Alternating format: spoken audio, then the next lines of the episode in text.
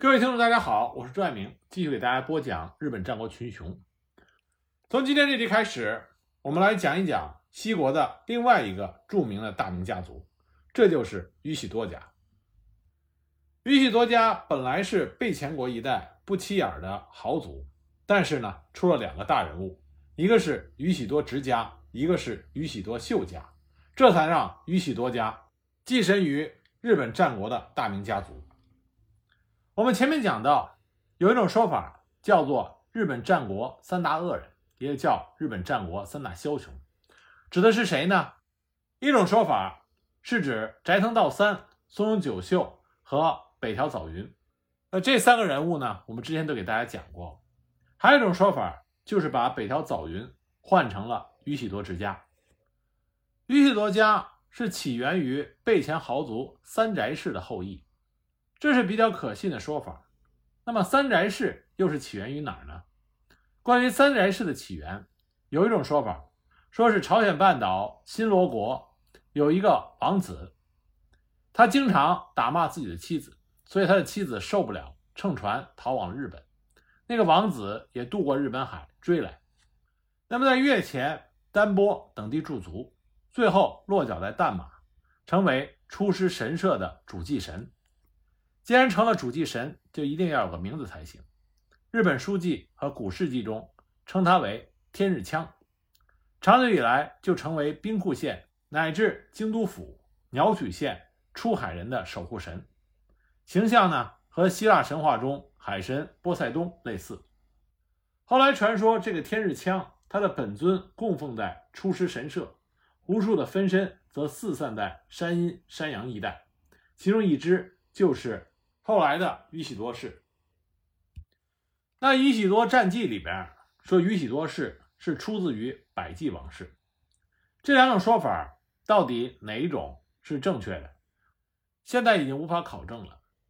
但也有人认为这些说法都是在宇喜多家成为日本战国大名之后，为了提升自己的身份和地位而编造出来的。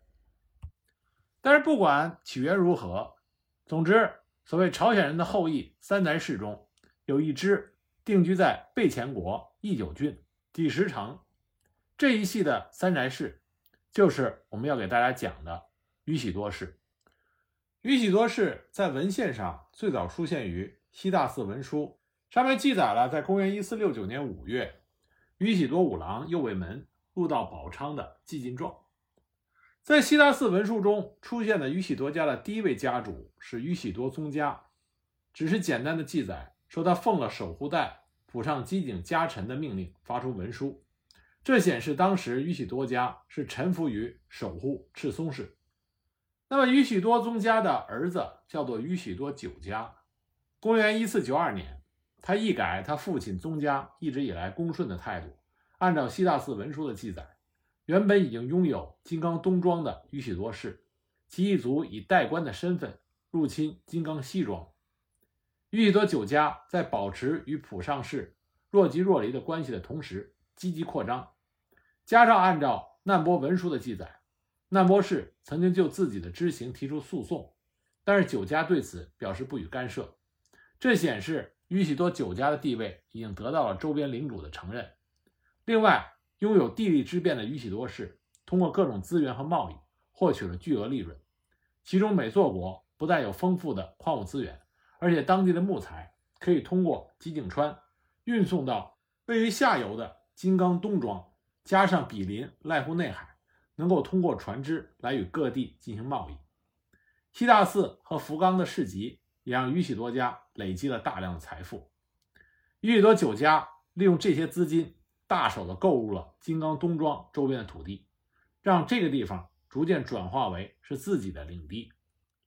宇喜多家能够下克上的契机，是在于备前国的备前守护赤松氏和备前守护代浦上氏发生了激烈的冲突和对抗。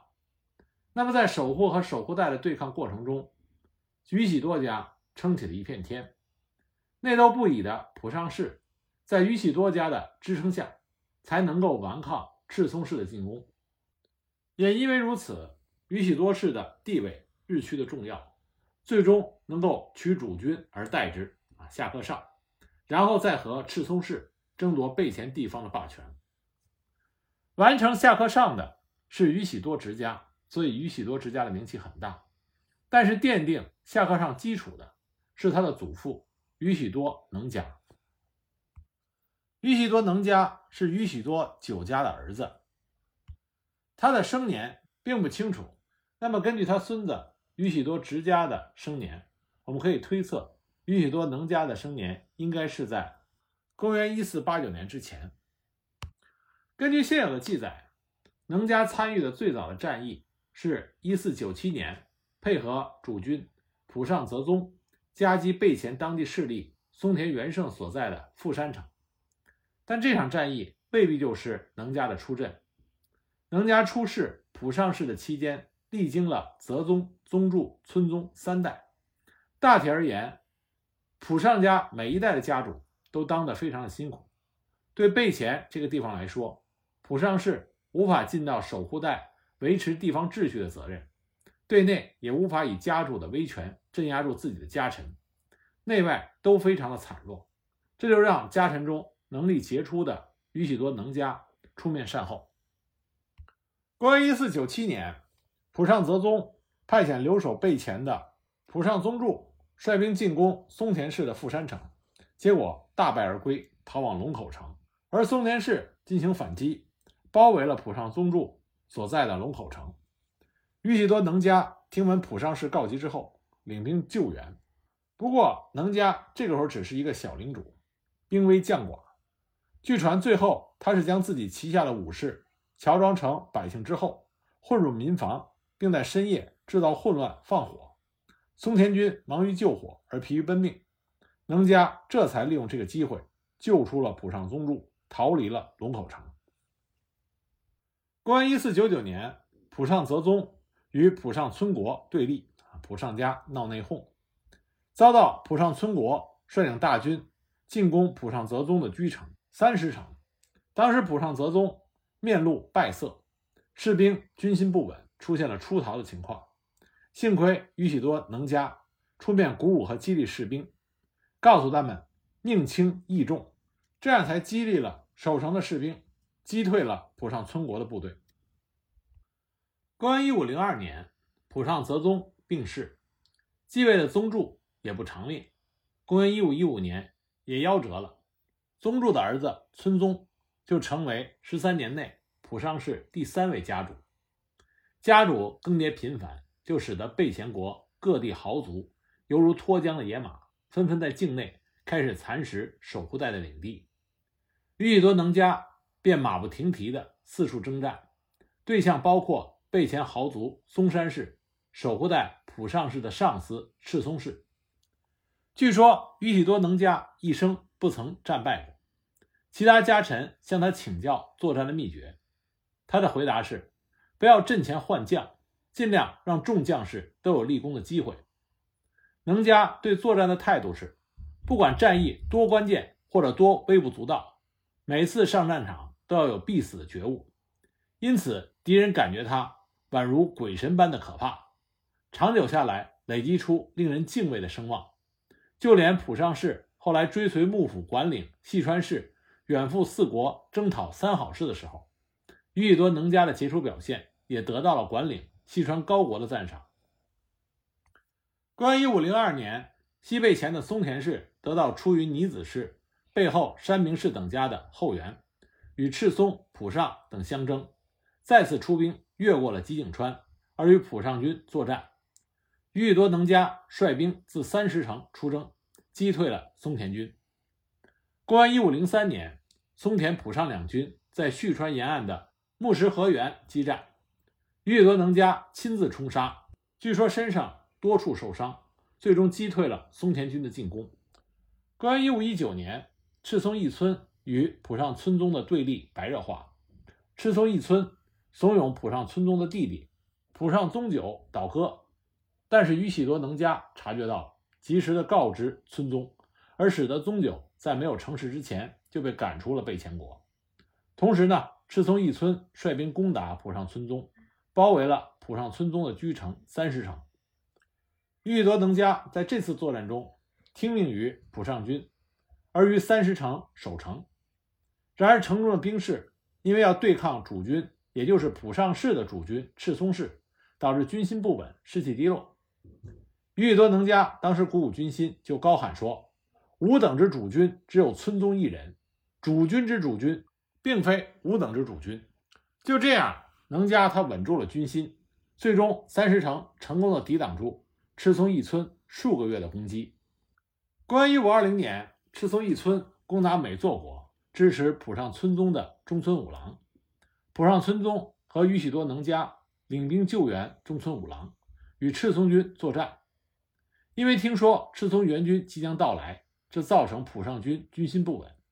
但是宇喜多能家率兵在拂晓时分突击赤松军，使得赤松军崩溃，不仅大败了赤松军，而且还抓住了赤松义村。那浦上村宗并没有杀掉赤松义村，而是将其囚禁。那么在义村被囚禁一年多之后，公元一五二一年七月，遭到不明人士的杀害。真相或许是这样的：浦上氏虽然生擒了自己的主君，但是不愿背上弑君的罪名，因此买通了刺客，放入牢里，将主君刺杀。事后呢，再义愤填膺的作态，为自己的主君报仇。那么赤松氏不仅丧失了家主的位置和美作国，甚至连根据地波摩西部的赤穗一带也为之震动。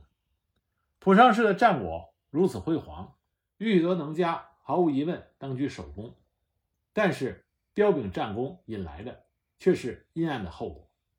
公元一五二三年，赤松氏新任的家主正村，在小次藤兵卫、浦上村国的簇拥下出兵，一路势如破竹，不但收复了赤松氏在波摩境内的失地，而且直捣备前浦上氏的居城三十城。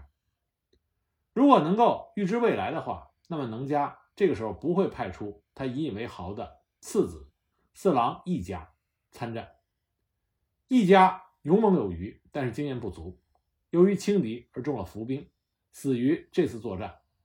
愤怒的宇喜多能家虽然奋力将赤松家的兵力逐出了备前国，但却挽不回自己爱子的性命，所以在这一年剃度隐居，法号长久，将家主之位传给了自己的长子新家。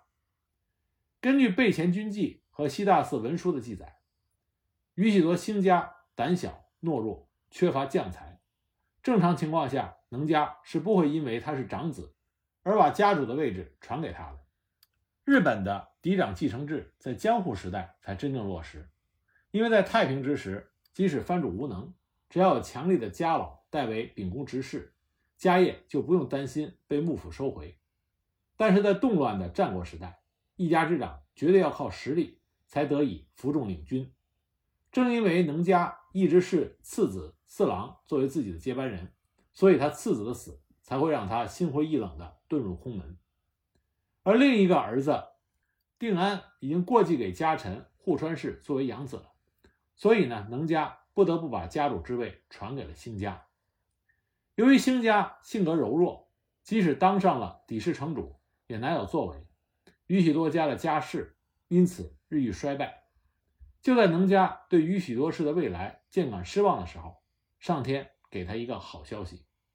公元一五二九年，兴家的长子八郎在底氏城内出生了，这就是后来大名鼎鼎的宇喜多直家。他的祖父宇喜多能家自从孙子出生之后，就把他一直带在身边，目的当然是希望自己的孙子能像自己这样，而不是像他那个没用的父亲。从日后宇喜多直家的表现来看，宇喜多能家他的教育成果是武功、气度、待人都是孙子不如祖父，领袖魅力两个人不相上下，格局、谋略、决断力方面则是孙子青出于蓝而胜于蓝。公元一五三一年六月，浦上家的家主村宗跟随着幕府管领细川氏渡过濑户内海。到阿波和三好元长作战的时候，结果战败，浦上村宗当场战死，村中的长子正宗就继承了在波摩的领地，以市金城为居城；次子宗景继承了备前的领地，以天神山城为居城。浦上家至此一分为二。据说浦上村宗临死前留下了除掉能家的遗言，因此在公元一五三四年，宗景的家臣岛村丰后守胜时怂恿主君实现雇主的遗志。令人纳闷的是，倘若村宗真的说过这句话的话，何必在三年后才实行呢？比较可能的情况是，岛村嫉妒宇喜多的成就，想将他除去。岛村不但可以专擅大局，而且有机会拓展自己的领地，因为岛村氏和宇喜多氏的居城都是位于义久郡。公元一五三四年六月的一个晚上，岛村军冷不防的就杀到了底石城下。由于双方城池距离不远，岛村方面急行军不到一个小时就可以抵达。看到这样的阵仗，能家知道自己是逃不掉了。无论如何，一定要让家中的希望逃出去。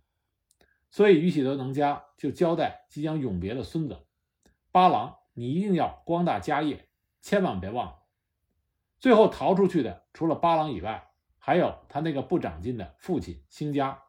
而宇喜多能家在自己的居城之内自杀。